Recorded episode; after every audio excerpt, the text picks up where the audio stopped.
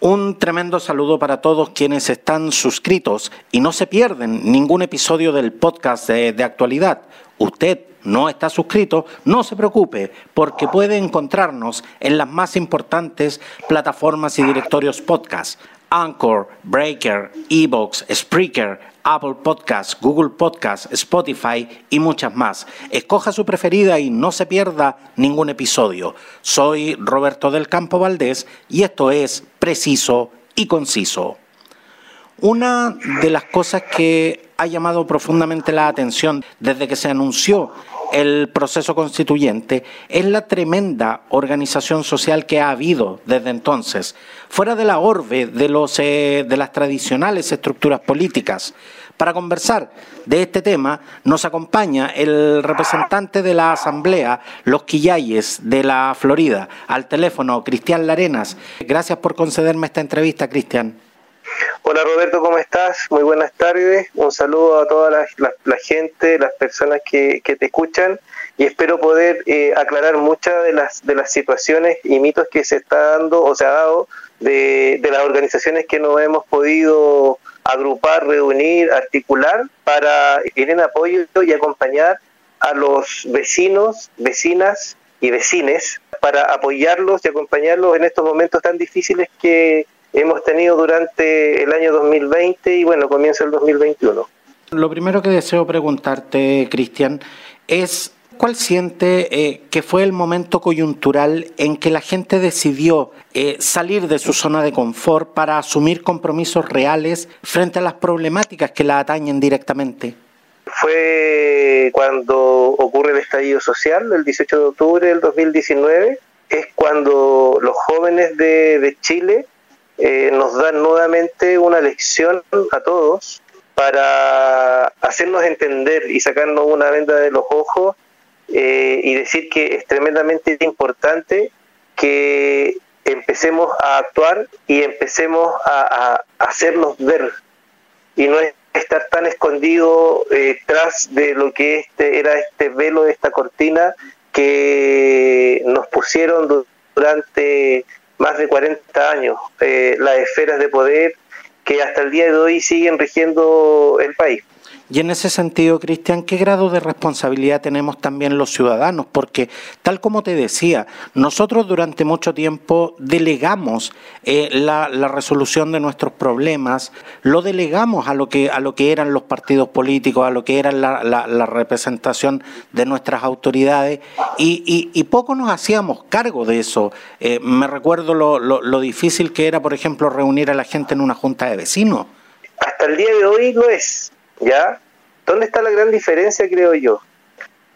En que nos dimos cuenta que, tal como bien tú lo dices, las personas que supuestamente nos representaba y que junto a ellas luchamos para que el, país volviese a tener una, una democracia al minuto de, de un patrón común a vencer que era el dictador junto a todos sus secuaces.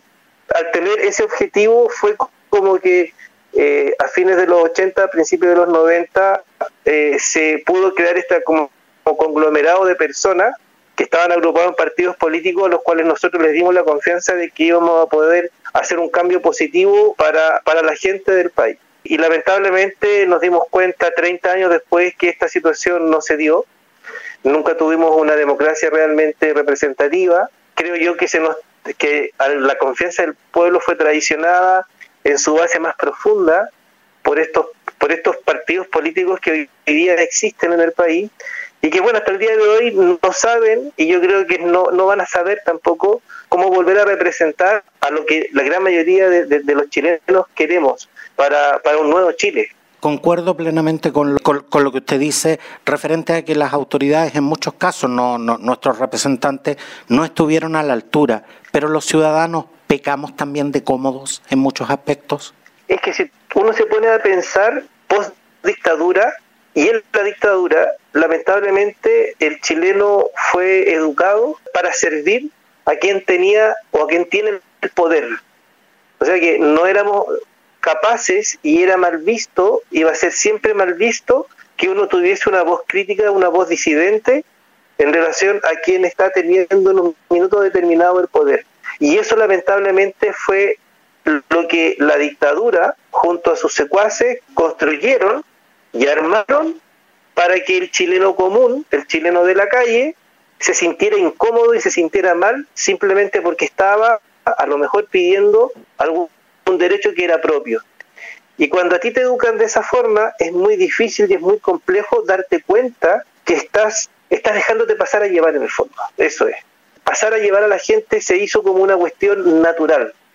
Por lo tanto, tuvimos que esperar a que un grupo de jóvenes que no fueron creados en dictadura, que tenían igual una forma de pensar distinta a la nuestra, que yo creo que en gran medida se da por, el asunto de la explosión de las redes sociales y esta comunicación global que no solo se da como fue la comunicación que tuvimos nosotros. O sea, piensa tú que yo tengo 48 años ya y yo soy criado y fui criado con la tarjeta de Navidad que llegaba de Concepción a través del correo, con la carta que podía recibir de mi abuelo o de mi abuela cuando estaban fuera de, la capital. En cambio, los chicos de día no, por la información la tienen de manera eh, instantánea, por lo tanto, su mirada y su, y, su, y, su, y su forma de vida es totalmente distinta a la nuestra. Y lo bueno es que esa forma de vida y esa mirada la hace ser más global. Por lo tanto, ese miedo o esa, esa educación, esa crianza que tuvimos algunos de tener que estar sirviendo a la persona de poder, ellos no la tuvieron simplemente. Generar eh, una instancia de organización social no es fácil. Eh, yo fui presidente, yo, yo fui presidente de la directiva del curso de mis hijas y créanme, y créanme que, que, es un asunto tremendamente complejo. Eh, ¿Cuáles fueron eh, los aspectos que más generan roces al momento de organizarse en un distrito como el, como el 12, donde no solo está la Florida, sino que también La Pintana, Pirque, Puente Alto y San José de Maipo? Que no solo son, son realidades sociales diversas, sino que además son, son visiones de sociedad tan, tan distintas. ¿Cómo lograron ustedes agruparse al momento de convertirse en 40 organizaciones eh, sociales reunidas? Es súper importante lo que tú me estás preguntando.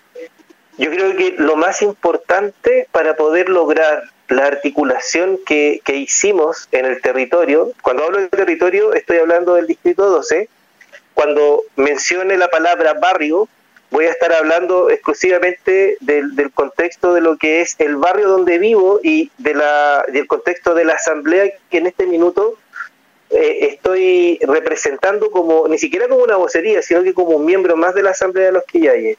Cuando quiero hablar del de distrito, te quiero decir que lo, más importante fue dejar de lado los egos. Si tú dejas de lado los egos, dejas de lado esa mirada tan personalista que tiene la gente, sobre todo la gente que está ligada a la política, en donde piensan que la única verdad es la verdad de ellos y que, y que, es, casi imposible para ellos eh, poder entender que a lo mejor que el que está frente a mí puede, tiene una mirada distinta y, y es tan valiosa como, como la que tengo yo cuando logramos hacer eso, cuando logramos juntar a este grupo de, a estas agrupaciones, ya que son alrededor de 40, si es que no más, eh, pudimos tener como una, una, una base común importante para poder decirle al distrito, en este caso, ¿saben qué? Aquí habemos ciudadanos de la calle, ciudadanos comunes y silvestres, y aquí voy a ocupar eh, frases y palabras de uno de los precandidatos que, que, estuvo participando en todo este juego de la, de la búsqueda de la lista final que va a representar al, distrito 12, que, que es voces, constitu, constituyente, que en el fondo si te dijeran cuánto cuesta un kilo de pan, eh, tú sepas cuánto cuesta un kilo de pan. Cuando te digan cuánto cuesta el pasaje en el metro, eh, sepa cuál es, cuánto cuesta el pasaje en el metro. Cuando te digan cuál es la combinación de metro más rápida para llegar, por ejemplo, de la plaza de Puente Alto al barrio Franklin, eh, más o menos uno tenga una, una, una noción clara de qué es lo que significa. Y al darnos cuenta que eso casi todas las agrupaciones las teníamos de base, el resto fue simplemente empezar a articular, generar reuniones, y en pandemia las reuniones online fueron pero fundamentales, ir creando, ir generando acuerdos de manera bastante más rápida de lo que uno pensó que podía generarse, acuerdos y mecanismos y fórmulas para que la horizontalidad que tenemos nosotros como asambleas se mantuviese en todo este grupo de, la gran asamblea en el fondo del Distrito 12 y desde ahí poder decir, ¿saben qué?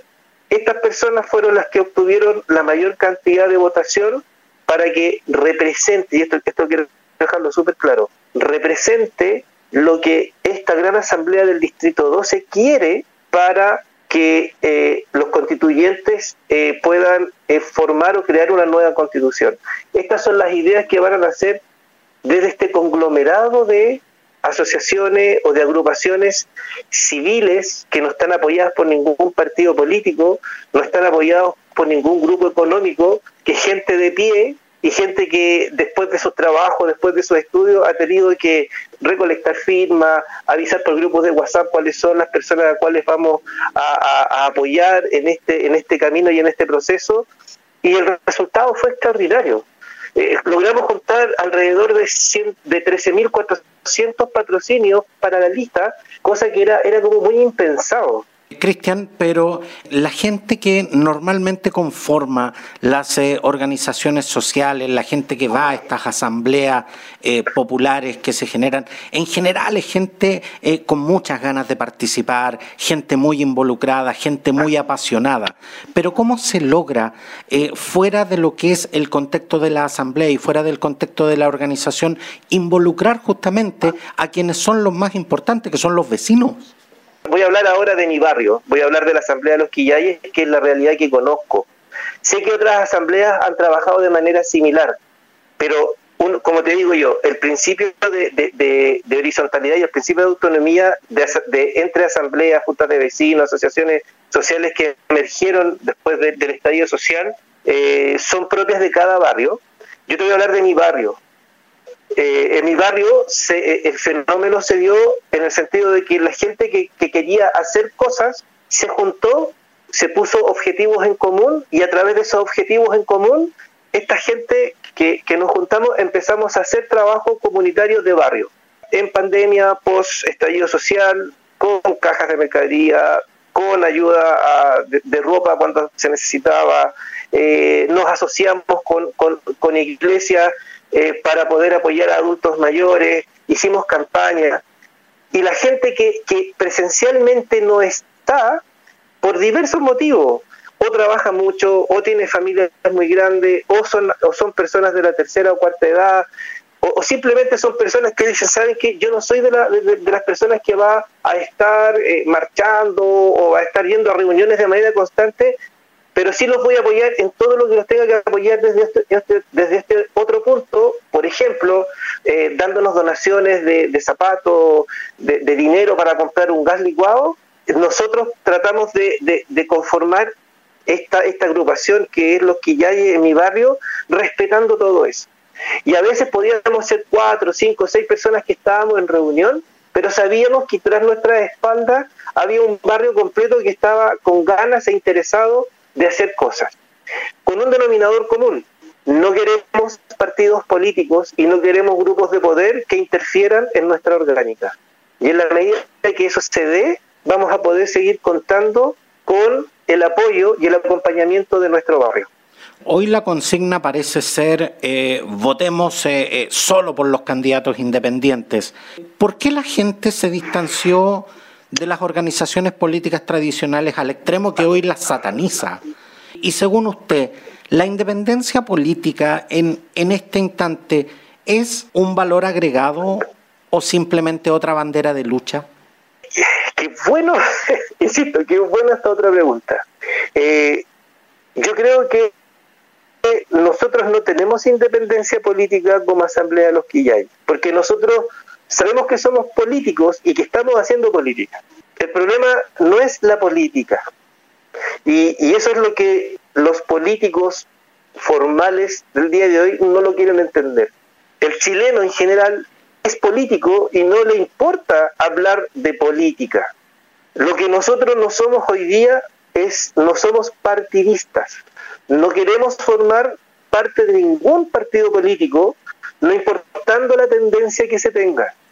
No nos interesa y no confiamos porque sentimos que fuimos traicionados en lo más profundo de la concepción que tiene que, tiene que tener cualquier eh, país democrático, fuimos traicionados en lo más profundo por todos los partidos políticos que hoy día existen en este país, desde el más extremo de derecha hasta el más extremo de izquierda. Y esa confianza cuando se pierde es casi imposible que se vuelva a ganar. Acá no se trata de ser independiente por ser independiente. Acá se trata de poder explicarle a la gente de que vamos a hacer lo humanamente posible y vamos a hacer todo lo posible para no volver a traicionar esa confianza que alguna vez se tuvo en los partidos políticos. Insisto, no importando de qué lugar son. Porque en mi opinión la independencia política es algo que no existe, porque de una u otra manera todos tenemos domicilio político, todos tenemos un pensamiento político. Ahora, concuerdo, concuerdo con usted en que, claro, no necesariamente por esa razón todos nos vamos a afiliar a un partido político, pero, pero por eso le preguntaba a Cristian, y en esto me gustaría ser muy preciso con la gente, aquí también se ha dado un tema de expectativas que, en muchos casos puede que, que, no necesariamente se lleguen a cumplir con el tema de los candidatos independientes. ¿Se está sobrevalorando la independencia política en este instante? Para las personas que han trabajado de manera directa con nosotros, yo creo que yo creo que no. Yo creo que las expectativas es bueno que se tengan y es bueno tenerla como un, una meta a donde llegar. Yo creo que eso eso no es malo. Eh, quiero que también se entienda que eh, los domicilios políticos de las personas que conformamos eh, eh, las distintas asambleas, y aquí voy a hablar solamente en mi caso personal, porque, porque de eso se trata esta nueva forma de ver, creo yo, esta, esta política que se está pidiendo en, Chile. Insisto, voy a hablar de, la cuestión personal mía. A mí me enseñaron de chico que para hacer política uno tenía que ser político, por lo tanto tenía que pertenecer a un partido y pasaba a ser casi una, una eh, ¿cómo es que se llama? Casi pasa a ser uno casi como un ingeniero. O sea, yo tengo la profesión ingeniero, no, yo soy de profesión político. Y yo creo que eso, si bien es cierto hay que tomarlo muy en serio el asunto de la política, eh, la política tiene que ser más allá que una mera profesión, por ejemplo, que es lo que veo que ocurre hoy día. Y las expectativas yo creo que se van a cumplir en la medida, insisto, en la medida que podamos trabajar de manera transparente, horizontalmente con la gente, entendiendo lo que la gente quiere y necesita. Y desde ahí tomar, si es que hay algo bueno, tomar lo bueno que se ha hecho, pulirlo, mejorarlo e incorporar todo lo que se tenga que incorporar para que este país pueda tener en el fondo una vida saludable para todos sus para toda la gente que vive en el país no importando qué raza, qué etnia ni de qué lugar venga, sino que simplemente podamos vivir de manera tranquila. Antes del 11 de enero, ustedes conformaron una lista eh, con seis candidatos. Eh, ¿Cuántos de estos eh, candidatos lograron inscribir la candidatura? Porque ustedes lograron alrededor de 13.000, 14.000 patrocinios para, para estos candidatos. Por eso, por eso le preguntaba cuáles son los candidatos que lograron inscribir de estos, de estos seis. ¿Y qué opinión le merece el, el proceso de patrocinios para, para, para, que los candidatos independientes pudieran estar en definitiva en la, en la papeleta, ¿fue este realmente un sistema justo? No, para nada, no. Acá no podemos hablar de justicia todavía, para nada. A ver, eh, todo esto lamentablemente se cocina, y perdón que lo diga de esa forma, se cocina de la misma forma que se ha cocinado un montón de cosas en este país.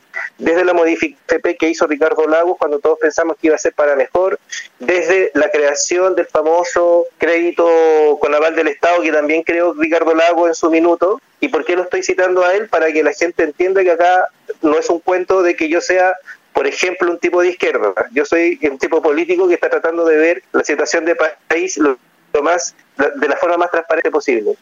Y, eso fue una trampa. Ese famoso acuerdo de la paz que hicieron, eh, si no me equivoco, fue el 25 de octubre, ¿no? Si no me equivoco. La verdad es que la fecha no fue muy El 25 de octubre, sí. Fue una trampa también. Fue una trampa. Y, y, este, este sistema es un sistema tramposo y es un sistema tramposo para, para todo aquel que no pertenece a la élite nomás.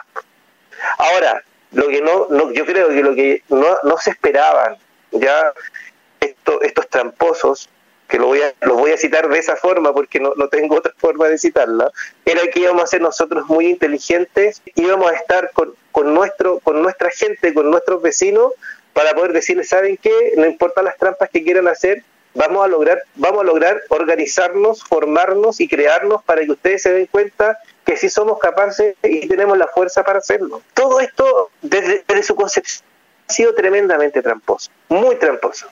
Es tan tramposo que eh, ya ahora llega a dar hasta un poco de risa entender que, crean que nosotros vamos a, a creer, valga la redundancia, de que hay un independiente que va por el Partido de Renovación Nacional, que hay un independiente que va por el Partido Socialista, que hay un independiente que va por el Partido eh, RD, Revolución Democrática creo que se llama ese partido, que hay otro partido, otro independiente que va por la UDI. No, si soy independiente no puedes ir por, por algún, algún partido político, ni te tiene que estar apoyando un grupo económico detrás pero muchos eh, de los candidatos independientes que han accedido a cupos en los partidos justamente lo han hecho por lo complejo que resulta eh, conseguir eh, el patrocinio y conseguir las firmas que en definitiva requiere el CERVEL para poder inscribir una candidatura.